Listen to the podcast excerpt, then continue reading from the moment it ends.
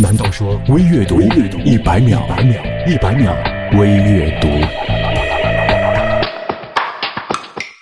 给您介绍几种职场食物，您听听是不是这么个理儿？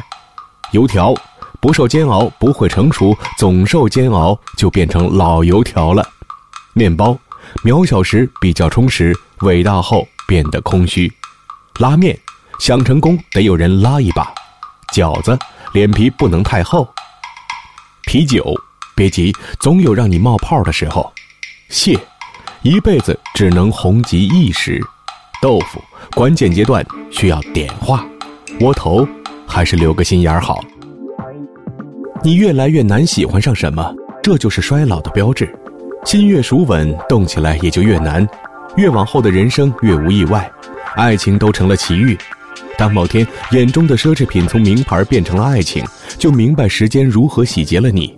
笃信物质决定爱情的人并不知道，当什么都买得起的时候，可能已经是谈不起爱情的年纪。如果当初没有相遇，或许我不会是现在的我。在你的世界里，我笑过、痛过、满身疲惫。在你的心里，总有一个角落，别人进不去，你也出不来。原来是我们的爱背叛了我们。放手是最好的解脱，不会再为你掉眼泪，不会再傻傻等你的电话，不会再痛苦的要求你不要离开。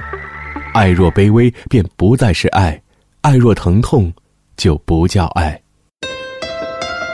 Those who bring sunshine to the lives of others cannot keep it from themselves。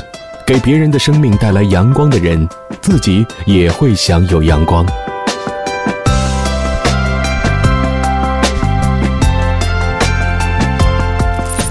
说微阅读一百秒？